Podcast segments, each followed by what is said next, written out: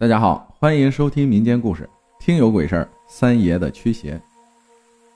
三爷和三奶团聚后，过了一段幸福的日子。连长则带着大家参加了就近的国军。当时国军损失很大，抓来的壮丁也大多不会用枪，所以像连长这样的老兵是比较受欢迎的。只是侦察兵出身的连长擅长侦察工作，就做起了侦察兵。三爷虽未加入军队。但是和连长联系密切，给这些人做起了游击队一样的侦察兵做耳目，进入了危机四伏的战区。在此，有必要重新交代一下当初的背景。自1938年花园口决堤，河南就经历了水旱黄汤、河南四荒的天灾人祸连绵。稍微解释一下，水旱黄好懂，指代涝灾、旱灾和蝗灾，但汤是什么呢？怎么成了一害呢？汤就是汤恩伯，时任鲁肃豫皖战区司令，在徐州会战中的台儿庄战役中被称为抗日铁汉。但是兰峰会战后，河南战区进入了相持阶段，中原大地反复被战火蹂躏，同时各地战争难民却大量涌入河南，加重了河南省百姓的粮食负担。而双方参战部队本身就消耗了不少粮食。民国时期，中国军队运输还是人背马驮，军粮、马草，甚至是兵员，大部分由驻扎省份供给，用来节约运输损耗。河南在抗战时期常年有国军、八路军以及日军等数十万人驻扎，这构成了河南人身上的沉重负担。汤恩伯的征粮自然加大了老百姓的负担。一九四一年就开始干旱，之后发生蝗灾，三奶种下的粮食就曾被蝗虫洗劫一空。三爷家的药园连草都不长了，三爷不停的求神拜佛，却都没有效果。直到有一天，三爷梦到花仙，花仙说神农收到了三爷的祈祷，但是天意难违，人祸横行，神农也力难从心，但对三爷。有如下寄语：炭灼顶沸流，水煮五谷稠，讨粮入虎穴，龙潭拔头筹。因为三爷曾受过神农寄语的指点，躲过一次水灾，所以他对此事倍加上心。他开始自己破解起晦涩难懂的寄语了，一连三天都毫无成效。于是三爷继续行医侦查。三爷深入沦陷区的村庄后，因为医术精湛，而且收费低廉，又不和穷人计较，所以很受老百姓喜欢。直到三爷给一个叫顺子的农民看完病后，听他长吁短叹：“先生啊，我怕是只能给你花生皮充饥了。”三爷不由得生气，怒道：“我好心给你治病，不收钱财吧？你怎么还给我吃花生皮？”先生误会了，顺子立即解释：“您好心治病，我当然感激。可是家里实在没有粮食了，不吃花生皮，只怕就没有吃的了。”三爷不由得愣住了。沦陷区的人都这么难了，其实他并不知道，国统区也好不到哪儿去。他木讷地问：“怎么会这样？”老天不长眼啊！今年大旱，又有蝗灾，咱农民还有活路吗？顺子不由得痛哭。今天鬼子来，明天二鬼子，后天国军来，还有地主收租子、恶霸也来抢粮食，天天这样，咱们本就没粮食，不吃花生皮，又能吃什么呀？三爷恍然大悟，怪不得一路上竟有那么多人都是腹胀如鼓，每天吃这些能消化才怪呢。三爷没收费用，顺子过意不去，就告诉他：黑马村的孙财主在招贤，看谁能给他解决家里的怪事你要是能解决，肯定有一顿好饭啊。三爷问明了详情，却在出门后。找暗处等待，看是否如他所言。果然，午饭时，顺子一家吃着捣碎的花生皮做的饼子。这时，一对二鬼子来征粮了。他们显然不满意，也没有怜悯之心，对顺子拳打脚踢。三爷的火气不由上冲，心里问候了这帮狗娘养的汉奸祖先十八代，但是只能隐忍。这时，三爷才明白什么是“炭灼顶沸流，水煮五谷稠”。玉尾就像个大锅，锅底炭火正旺，锅中开水沸腾，老百姓就处于水深火热的煎熬，偏偏还缺乏粮食。如果这样下去，老百姓真的没活路啊！至于讨粮入虎穴，龙潭拔头筹，恐怕只有做过才知道了。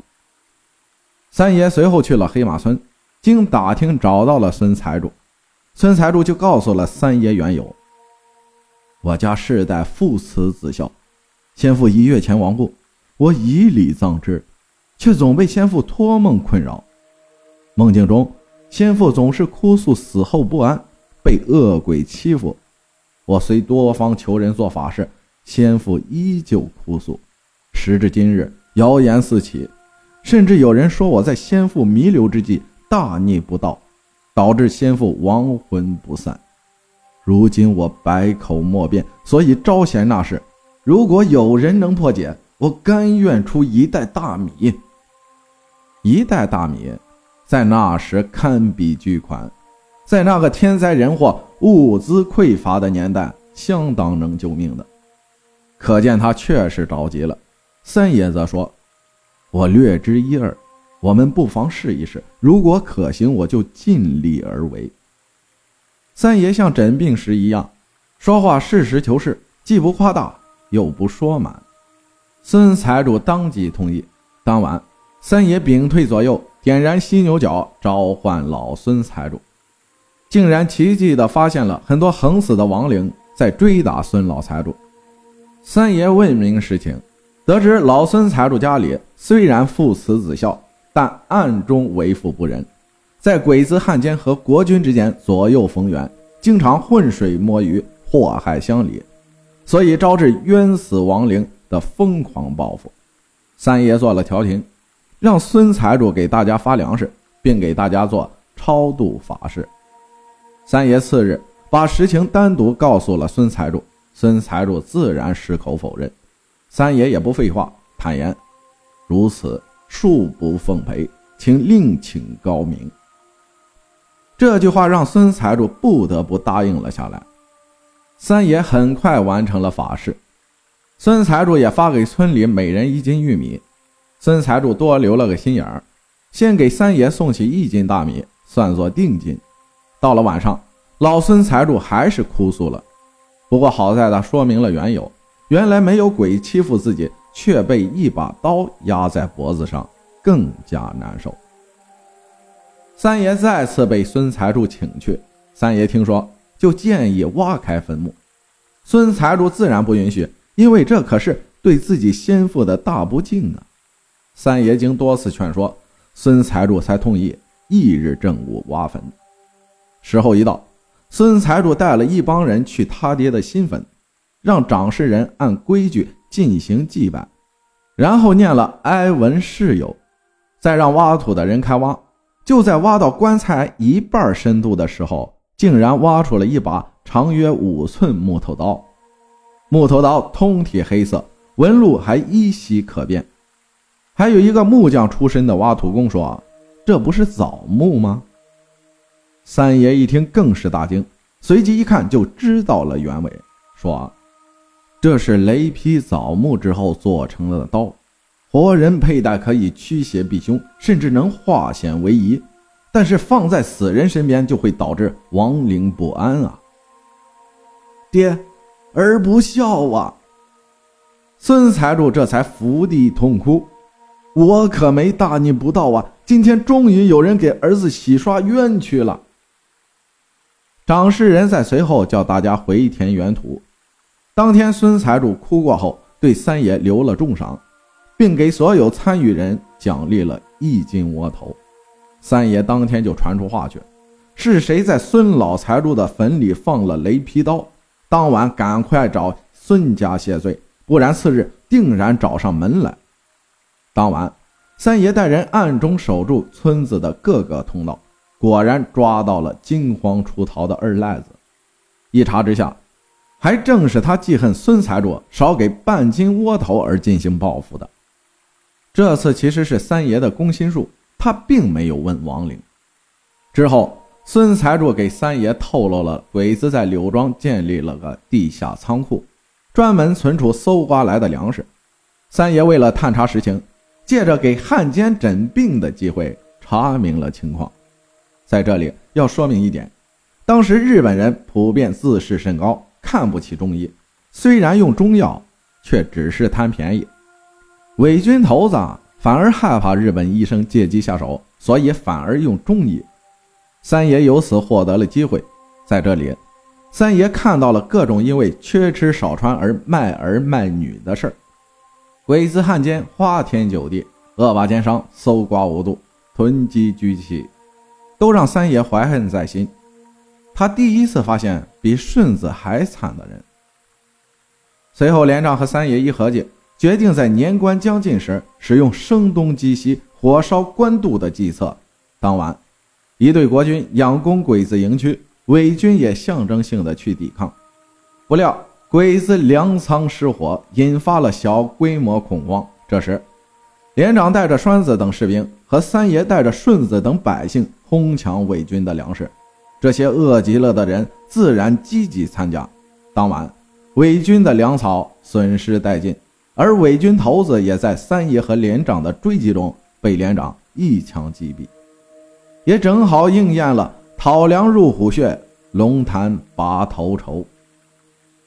鬼子和汉奸吃了大亏，就拿老百姓出气，一时间，沦陷区呈现了三光现象，其中顺子也惨遭横祸。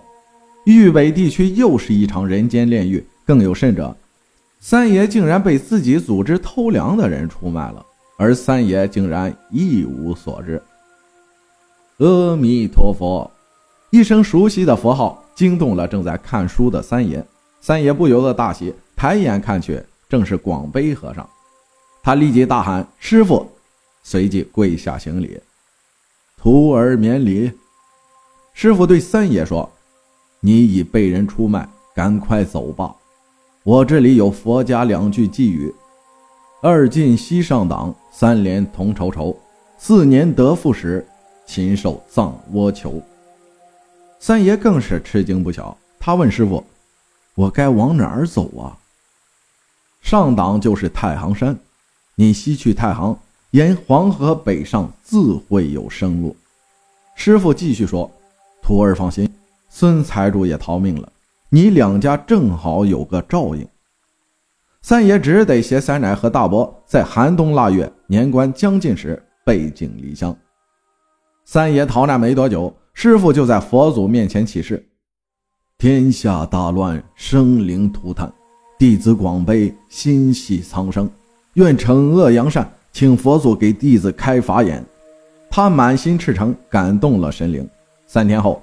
告密者杨老发就在村子的空地上自己陈述了随三爷抢粮食，但又为报仇给日本人检举三爷的事实。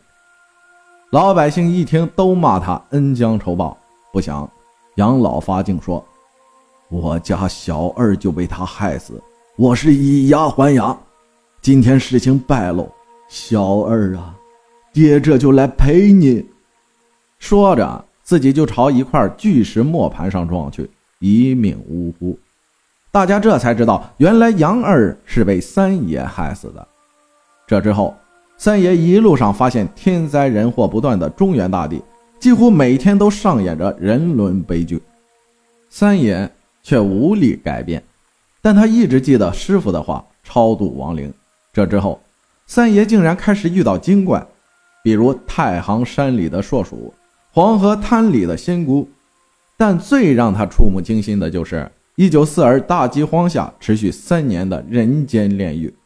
所以三爷一直有个习惯，家里的粮食不到收割绝不卖掉去年的存粮，直到他临走前还一直记挂田里的粮食和草药。感谢艾米尔分享的故事，谢谢大家的收听，我是阿浩，咱们下期再见。